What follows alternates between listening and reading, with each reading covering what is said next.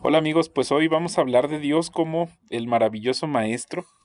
¿A qué se refieren las escrituras? Y a mí me gusta mucho este, este concepto porque Juan, Juan cuando empieza él a narrar los evangelios dice que Jesús es el logos, ¿no? Que Jesús es la lógica, a veces eh, lo traducen como verbo en algunas traducciones, en algunas lo ponen como la razón o como la lógica. Y Salomón cuando habla de Dios se refiere a él como la sabiduría, que él es el fundamento de todas las cosas creadas. Entonces, si te pones a pensar en realidad a qué se refería, qué se referían con que Jesús es el verbo o que Dios es el verbo, pues más bien lo que trata de decir es el, el argumento central bajo el cual todo es lógico en este universo. Entonces, por ejemplo, yo me pongo a pensar sin ser programador, sin saber mucho de gente de sistemas, pero sí sé que se necesita un lenguaje y se necesita establecer cuando estás en la computadora códigos que tienen instrucciones y que ejecutan una semántica, o sea, usan una semántica y ejecutan una sintaxis para que lo que se escribe ahí tenga sentido, ¿no? O sea, en cierta manera, nosotros vemos a Dios en todas partes cuando, por ejemplo, se programa un software, ¿no? Que tiene que utilizar este, condicionales, ¿no? Y que tiene que cerrar, todo tiene que estar basado en la lógica, pues ahí es donde nosotros vemos a Jesús. Entonces, todas las cosas que están creadas, desde los átomos, desde la manera en la que se comporta la energía o las leyes de la física, Incluso ahora que vi mero cristianismo de C.S. Lewis, hablábamos de la ley de la naturaleza humana, ¿no? Que nos va diciendo, eh, que nos presiona para hacer lo correcto ante una circunstancia y ya aunque nosotros escojamos el mal, tenemos esta sensación de, de que tenemos que hacer lo correcto. Todo eso es el logos, todo eso es el argumento. Entonces, cuando alguien te quiere hacer creer que la espiritualidad y la racionalidad no se llevan, pues es en realidad eso es un engaño porque la base de la espiritualidad es usar la lógica. Eh, cuando nosotros tratamos de usar la ciencia para entender cómo hizo Dios las cosas, pues estamos, estamos utilizando la, la, ciencia y en nunca, en, ningún, en ninguna manera están contradichas, ¿no? Entonces también usemos la lógica para resolver problemas, ¿no? Que a veces nos inquieta en nuestra mente algo que no se completa y nosotros decimos, este, no nos deja dormir, ¿no? E, este problema que hace que dediquemos energía, tiempo, recursos, incluso días enteros en pensar en los problemas y al final los, terminamos eh, resolviendo utilizando la lógica. Eso es el logos, a eso, a eso nos referimos cuando decimos que Jesús es el logos o el centro de la lógica, ¿no? Entonces cuando, por ejemplo, damos un consejo o damos una recomendación de una manera determinada lograr un propósito, estamos utilizando una manera de pensar, de hacer una consideración, de contar algo. Cuando elaboramos una historia, pues estamos utilizando también la lógica, ¿no? Entonces ahí es donde nosotros vemos que Jesús está en todas partes. Jesús es el principio de todas las cosas y es el propósito de todas las cosas. Entonces, lo que es muy maravilloso es que Dios, a nuestra conciencia, pues nos ha dotado esa capacidad de razonar de pensar, de reflexionar, para que podamos comprender precisamente esto de los principios o que podamos formar argumentos, que podamos comunicarnos, que podamos crear tecnología y de darle coherencia a las cosas utilizando la razón, de organizar, ¿no? Este, vemos conjuntos y les damos caras de sistemas, ¿no? Por ejemplo. Y todas las cosas cuando no, no tienen congruencia nos incomodan. Entonces esa es como otra evidencia de, esto que les estoy diciendo, Jesús es, es esto, ¿no?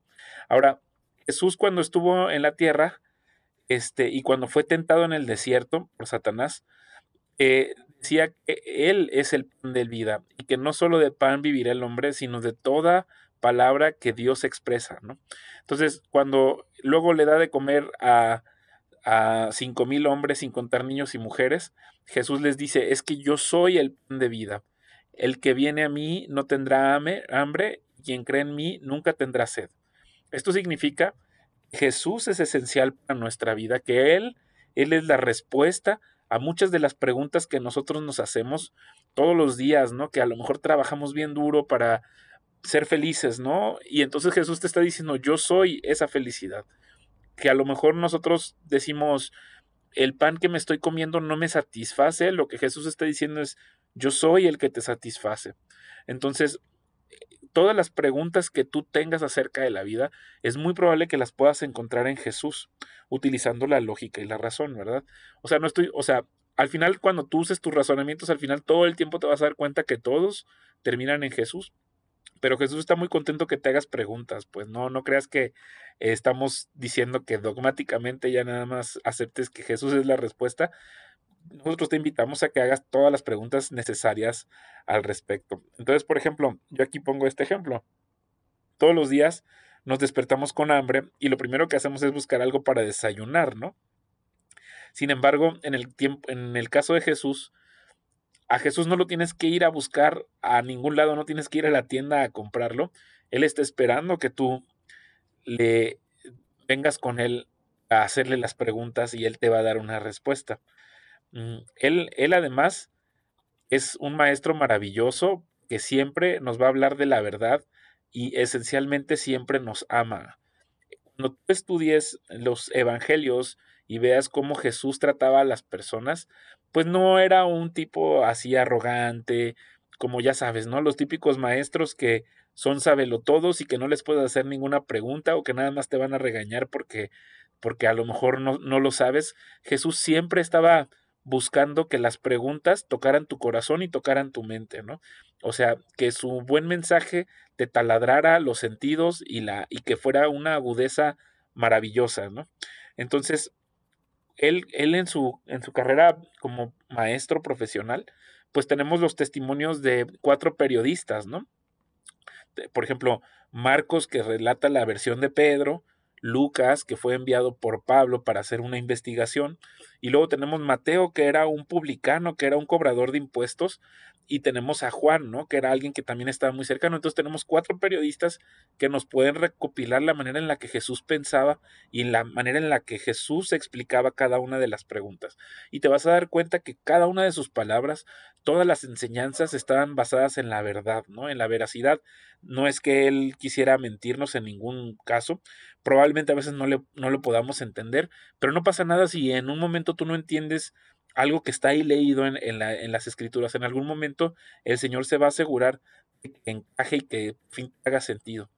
Entonces, eh, por ejemplo, Jesús no estaba de acuerdo en la manera en la que los escribas y los fariseos trataban de explicar la ley, ¿no? Porque eh, eh, la ley, cuando se reconstruyó este segundo templo por Nemías, pues, y por Esdras, varios siglos antes de que llegara Jesús, estos escribas y estos fariseos, pues er, eran parte de unos partidos políticos, digamos, que se hicieron del poder después de esta reconstrucción del segundo templo, pero al principio nada más su trabajo era hacer escribas de la ley, reescribirla, pero con el tiempo ellos pues se fueron apoderando de la religión y empezaron a hacer interpretaciones de cómo ellos decían que debía ser la ley.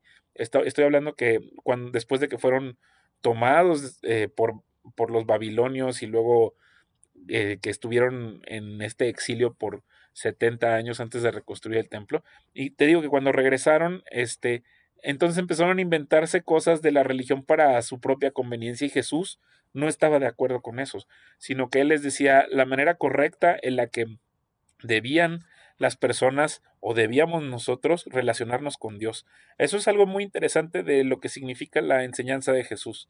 Entonces, incluso se me hace muy padre ahorita grabarte aquí porque Jesús, este, hay un relato en el Evangelio de Juan que recibe al hombre más sabio de la época, de su época, que era el hombre más letrado, el que más estudiaba acerca de las escrituras, que era Nicodemo. Y ahí Nicodemo se le acerca con mucha curiosidad a preguntarle cosas y Jesús le decía, bueno, ¿cómo es posible que no entiendas esto que te estoy platicando que no es tan espiritual y cómo vas a entenderme las cosas espirituales, ¿no?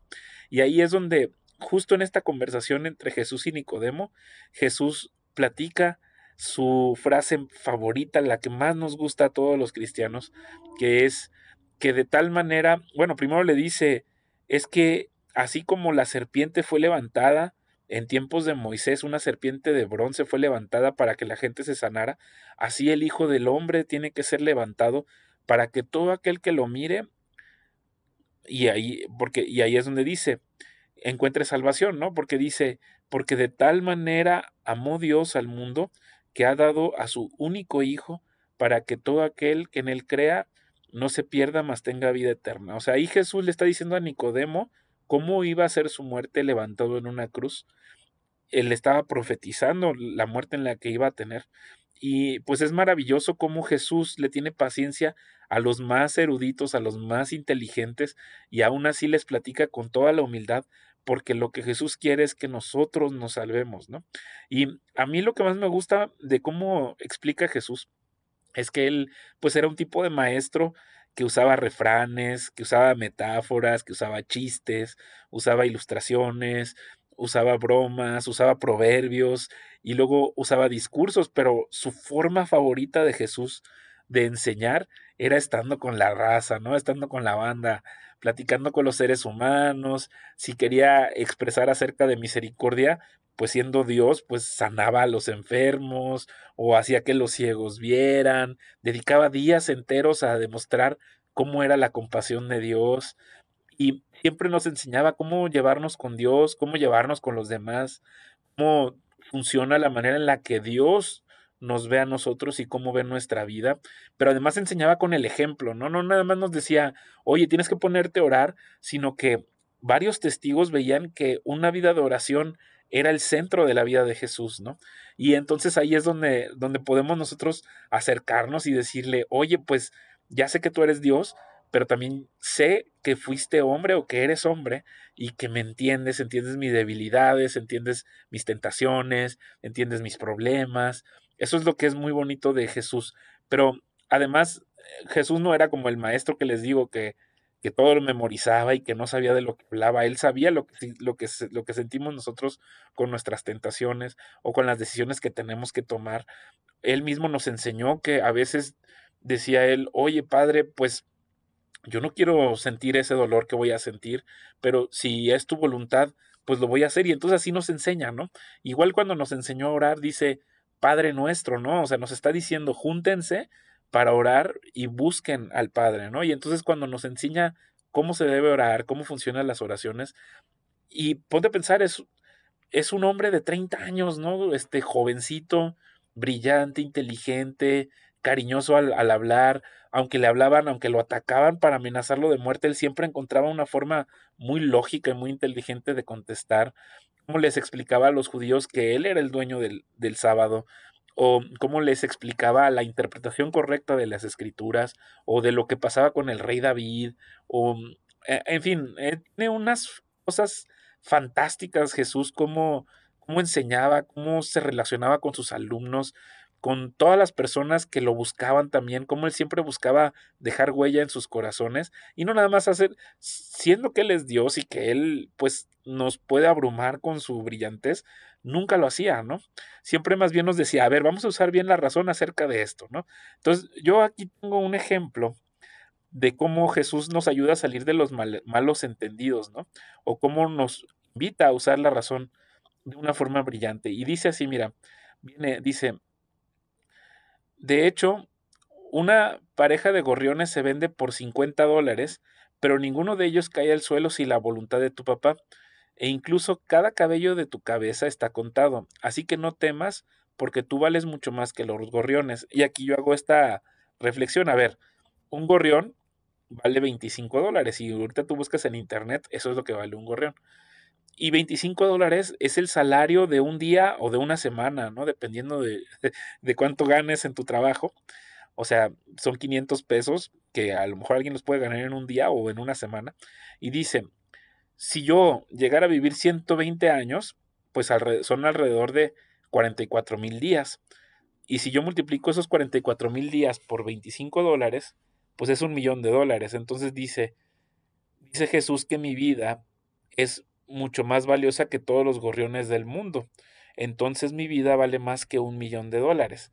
Y como ningún gorrión cae al suelo sin la voluntad de mi Padre, que tiene contados todos mis cabellos, entonces no tengo nada que temer, ¿no? Entonces, si te fijas cómo Jesús usa la lógica, y esto lo puedes encontrar en todas sus parábolas, en la, todas las explicaciones que él hace, siempre él usa la lógica de manera brillante para tocar tu corazón y abrir tu entendimiento. Entonces Jesús es un maestro maravilloso. Hay varias historias donde se le acercan y le hacen preguntas, por ejemplo en la del, en la del buen samaritano, cómo Jesús tiene mucho amor por el abogado que viene y le pregunta y, se, y se siente tan arrogante para poner a prueba a Jesús y al final Jesús le dice, pues es que lo que, me lo que necesitas es a mí, cuando le explica que nadie puede ser tan bueno como el buen samaritano, ¿no? Entonces hay un montón de historias que de verdad es maravilloso Jesús como maestro y eso es lo que yo quería como dejarte en este primer mensaje. Son dos videos que voy a hacer acerca de Jesús como maravilloso maestro me hacía muy, muy interesante hacerlo aquí, ¿no? En, en la azotea de una casa, así como Nicodemo se acercó a Jesús en una noche, este, pues grabarlo ahorita en la noche y pues espero que te haya gustado este video y bueno, nos vemos en el siguiente.